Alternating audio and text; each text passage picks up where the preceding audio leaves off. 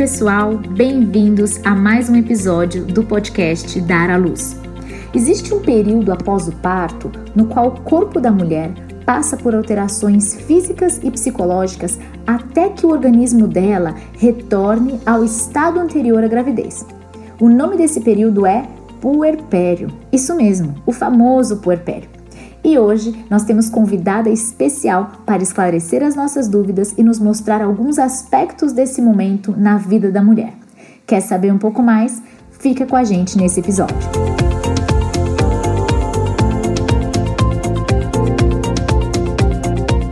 E o nosso episódio hoje tem uma convidada super especial. Eu tô aqui com a psicóloga Tatiane Zaran. A Tati, ela é psicóloga perinatal e parental e ela veio aqui para nos falar um pouquinho e esclarecer dúvidas sobre o puerpério. Tati, muito obrigada por estar aqui com a gente.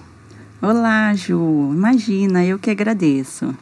Legal. Então já vamos pro, pro famoso assunto, né, Tati? Tati, o que é puerpério, afinal das contas? Uma grande pergunta. Pois é. Né? Saber o que é puerpério se faz necessário, Ju, conhecer a relevância do que se trata esse nome. Né?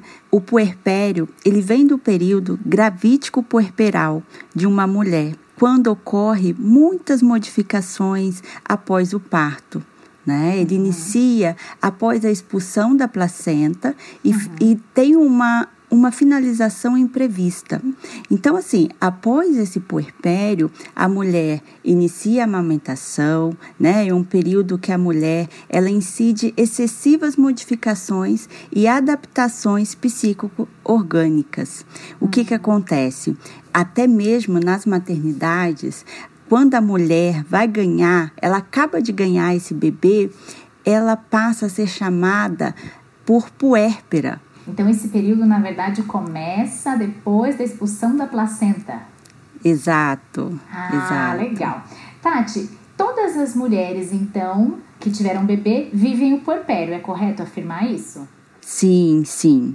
É, Pode-se dizer, Ju, que compreender o, o puerpério né, é preciso considerar esse fator do processo de perecimento dos órgãos reprodutivos, né? Então, assim, a situação pré-gravídica que todas as mulheres passam por eles após o nascimento de um bebê. Mas também é preciso pensar no puerpério como algo referido à mulher e ao homem e ao bebê né, com um discurso mais social, por exemplo, de uma maneira mais subjetiva desse campo social, aonde se organiza na subjetividade do corpo da mulher.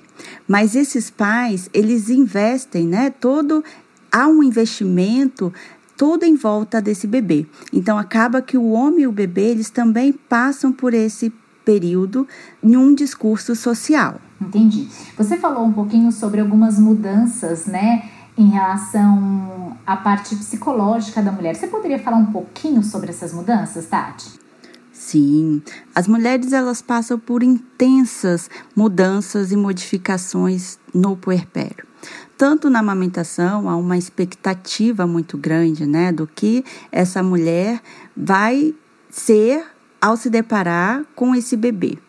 Então, ela tem essas modificações tanto do corpo orgânico, quanto das questões psicológicas. É, cerca de 80%, 85% das mulheres, elas passam pelo baby blues, que é uma tristeza materna, que acontece após o nascimento de um bebê, cerca de até uns 15 dias. E esse baby blues surgem sintomas de irritabilidade, modificações inesperadas de humor, mal-estar, tristeza, insegurança. É, é todo esse processo, né? Toda a questão do organismo que está se está retornando ao corpo, né, original, ao corpo normal, dessa expulsão desse bebê, e fora essas questões psicológicas dessa adaptação mesmo com o novo, né? O bebê, ele nasce, ele chora, ele demanda dessa mulher, então é normal essa mulher passar por essa questão desses sintomas também de irritabilidade, de choros, mas muitas das vezes as mulheres elas acabam não falando sobre isso. Né? Nós vivemos numa sociedade que cobra muito da mulher para que a mulher seja perfeita, que a mulher é, dê conta de tudo. Ela não pode ficar triste, ela acabou de ganhar um bebê. Né? Então, assim, tudo que vem em torno dessa mulher nesse momento acontece também essas questões de uma queda, né? Dessa tristeza materna, que é chamada de baby blues. O Tati, o baby blues, então, ele é diferente desses sintomas mais intensos do puerpério, é isso? O baby blues são sintomas que acontecem em cerca de 85% das mulheres. Né? Não são todas as mulheres que, que vão dizer, ah, eu tô no baby blues, ou algumas passam por eles e nem sentem.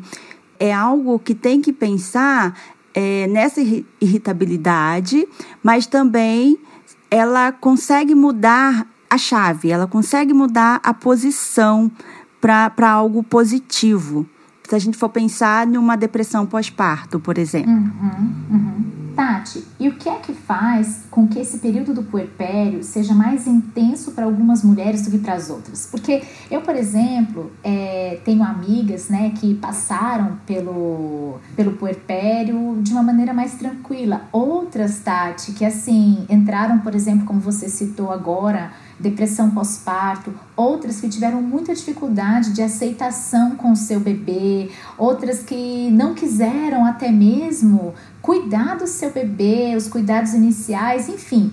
É, minha pergunta, na verdade, é, né? O que faz com que seja mais intenso para umas do que para as outras? Existe essa resposta?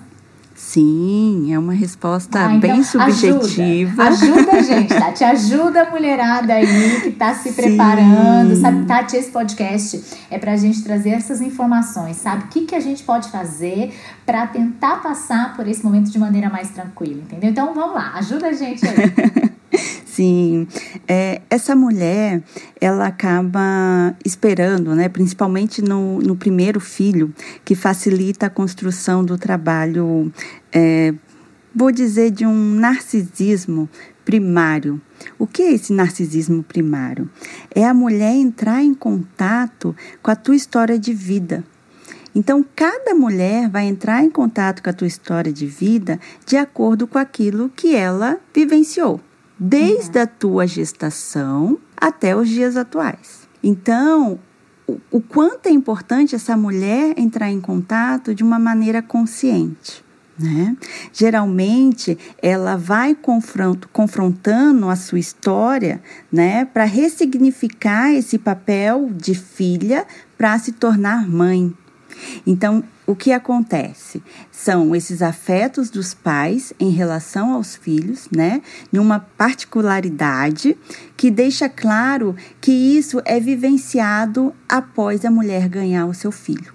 Eu estou falando da mulher, mas isso também entra em contato com o homem. Porque o, o que acontece? Eles acabam se perguntando: eu quero ser como meu pai ou eu quero ser melhor que eles? Então, nessa pergunta, eles estão entrando em contato com algo real, né? Não é mais o simbólico. Uhum.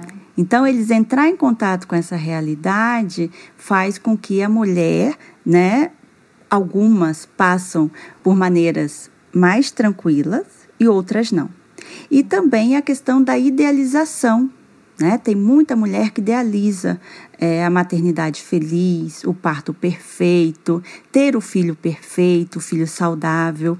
E geralmente, quando a criança nasce, ela vai se deparar com esse bebê real, esse bebê que chora, esse bebê que demanda. Então, ela entrando em contato com esse bebê real, não tem como a gente garantir né, essa maternidade feliz.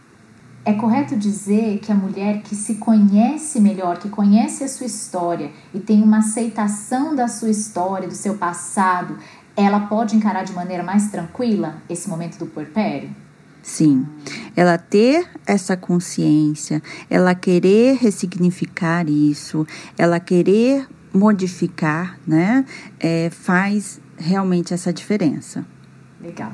E quando a mulher está vivendo esse período, o que, que ela pode fazer para se sentir melhor? Porque você disse é, agora há pouco sobre uma chave, né? Que a gente de repente consegue mudar. É, como, isso, como isso pode acontecer? O que, que a mulher pode fazer para isso acontecer? Nesse período, é importante nós refletirmos sobre essa modalidade de trabalho, com os grupos, com um processo individual de psicoterapia, né, que promova esse acolhimento para essa puérpera. Uhum. Seja essas informações, seja ela é, esses encontros né? Muitas pessoas hoje fazem encontros para puérperas. É, uhum. É, essa mulher tem um espaço também de fala, o quanto é importante. E também em pensar em todos que estão envolvidos nessa parentalidade do bebê, formando uma rede de apoio.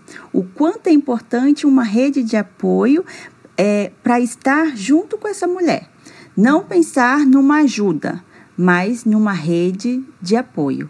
É, é muito importante dizer essa diferença, porque as pessoas acham que ajuda é ser rede de apoio.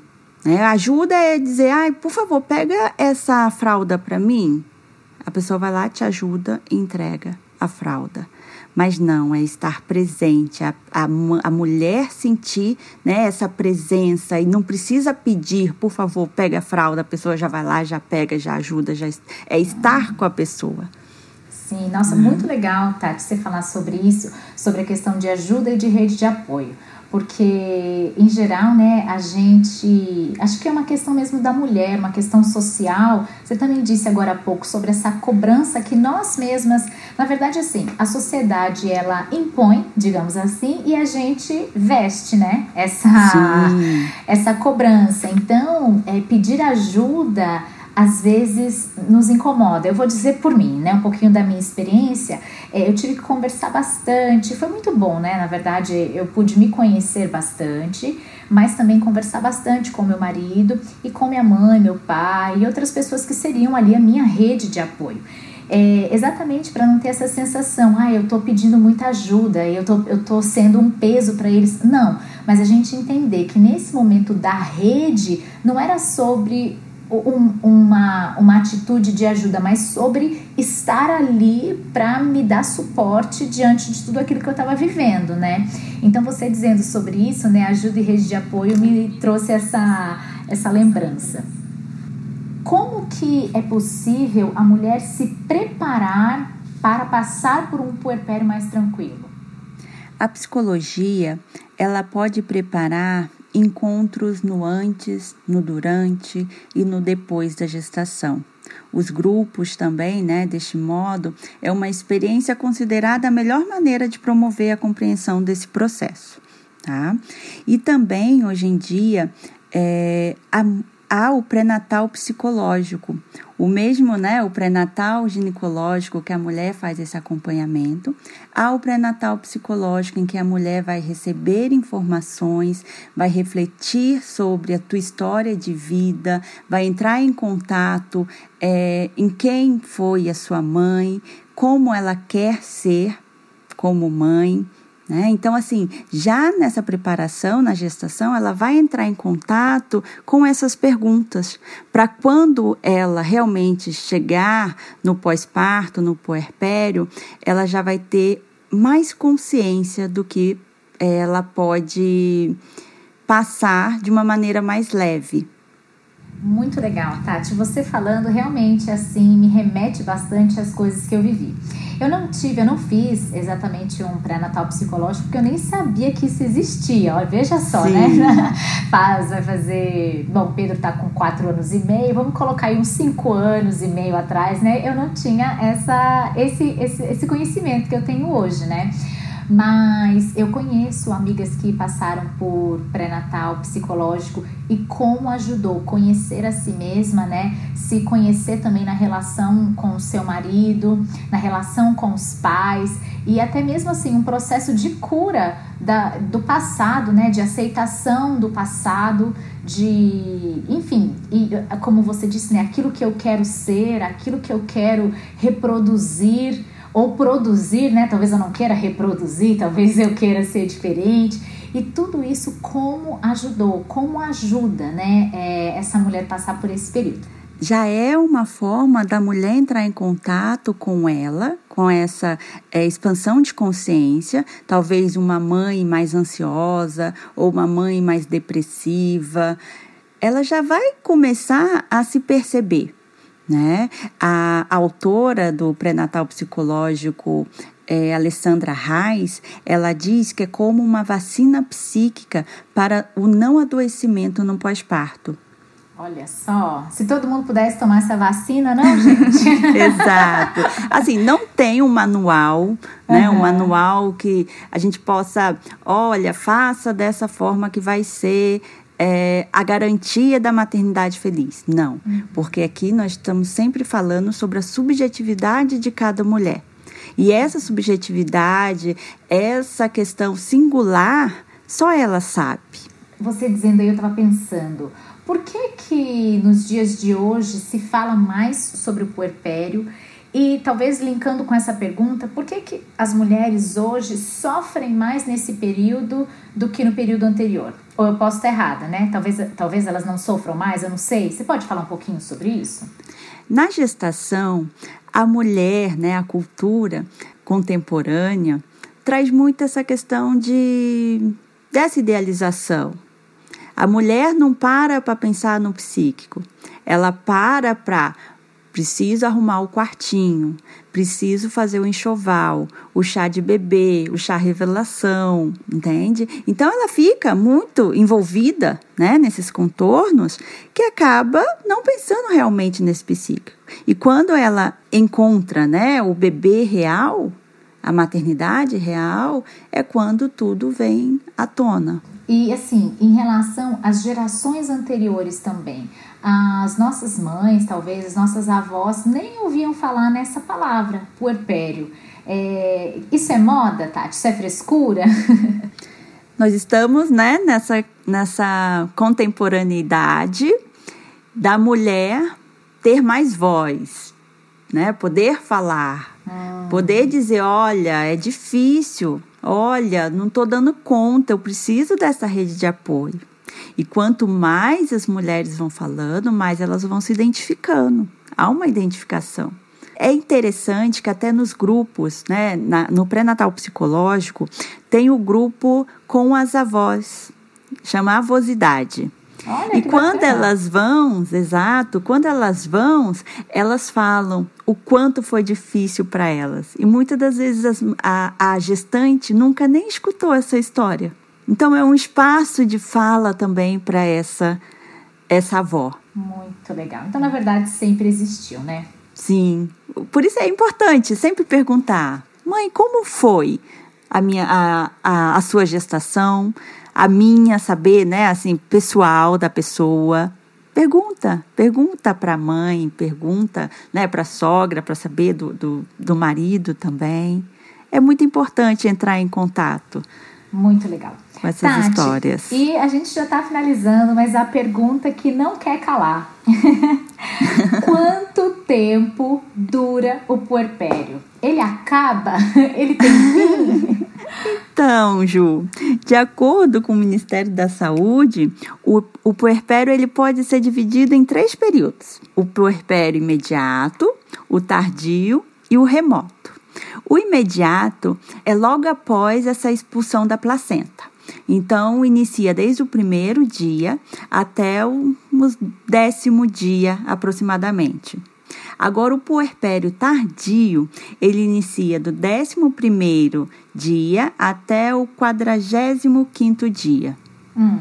E já o puerpério remoto, né? Ele vai do 45 dia e termina apenas quando essa mulher ela retoma a sua função reprodutiva. E o que é isso? Retornar à função reprodutiva. A mulher amamenta hoje em dia até dois anos, né? Tem muitas mulheres que estão amamentando é, livre demanda e não pensa, né? Ah, ok, eu vou amamentar. Isso a mulher ainda está nessa função, né? Do puerpério. Né? Eu, eu costumo dizer nos grupos que essa mulher ela sai do puerpério quando ela tem uma rede de apoio, precisa retornar ao trabalho ou ela precisa ir ao mercado, talvez ir num salão de beleza, sair de casa e deixa esse bebê com essa rede de apoio. Se ela sair de casa e ainda ficar conectada com a criança, ela ainda está no puerpério. Agora aquela mãe que sai de casa e fala: "Nossa, mantém né, a, sua, a sua vida, uma leveza, é, volta essa reprodução né, de mulher, porque é, há ainda esse fator né, da mulher, da mãe, da profissional. Então, são, são, são várias divisões. E quando ela realmente retorna esse papel de mulher, é quando ela saiu do puerpério. Muito bom. Tati, é uma delícia te ouvir falar. É uma delícia, não é, gente? Eu tenho certeza que todo mundo que tá ouvindo tá assim, gente, que delícia. Até sua voz é gostosa, tá? Mas olha só, é, eu quero agradecer muito você ter estado aqui com a gente, tirando essas dúvidas. Espero que a gente se encontre mais vezes aqui em próximos episódios, não é mesmo? Sim, sim. que legal. Ju, o nome do seu podcast, Dar a Luz, ele faz sintonia de dar a luz a uma criança, dar à luz a sua percepção, a luz do acolhimento, a luz de informações valiosas em que as famílias, gestantes e puérperas precisam. Tá? Pois quando cuidamos das mães, nós mudamos a sua história, a dos seus filhos, da sua família e de toda a comunidade. Mantenha firme no seu propósito. Muito obrigado por esse espaço e parceria. Um ah. grande abraço. Meu Deus, assim eu não dou conta. Maravilha, Tati. Obrigada. Obrigada Imagina, por essas palavras você finais. é cheia de luz. Ah, gente. E olha, pessoal, eu espero que vocês tenham gostado desse nosso episódio e aprendido bastante por puerpério. Bom, a gente se encontra então no nosso próximo episódio, onde falaremos ainda um pouquinho mais sobre puerpério. Um grande abraço e até a próxima!